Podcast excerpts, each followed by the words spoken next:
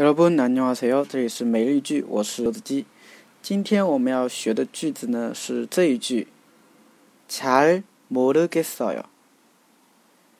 잘모르겠어 요。 잘모르겠어 요。 잘모르겠어 요。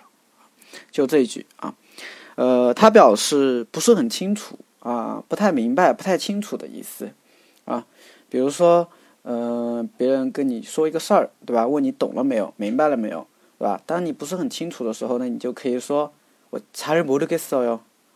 哦，如果你想要让对方再跟你说一遍的话，你就可以说“잘모르겠어 요”。다시한번설명해주세 요。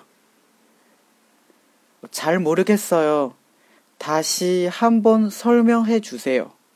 啊，就是我不是很清楚啊，就是请您再给我说一遍。 再跟我讲解一遍，就这个意思，是吧？那如果我们把它放到语境当中的话呢？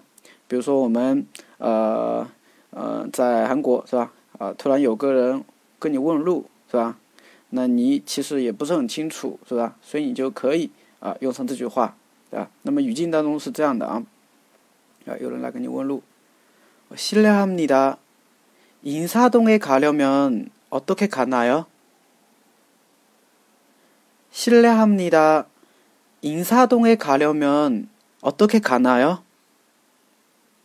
미안하지만 저도 잘 모르겠어요. 미안하지만 저도 잘 모르겠어요.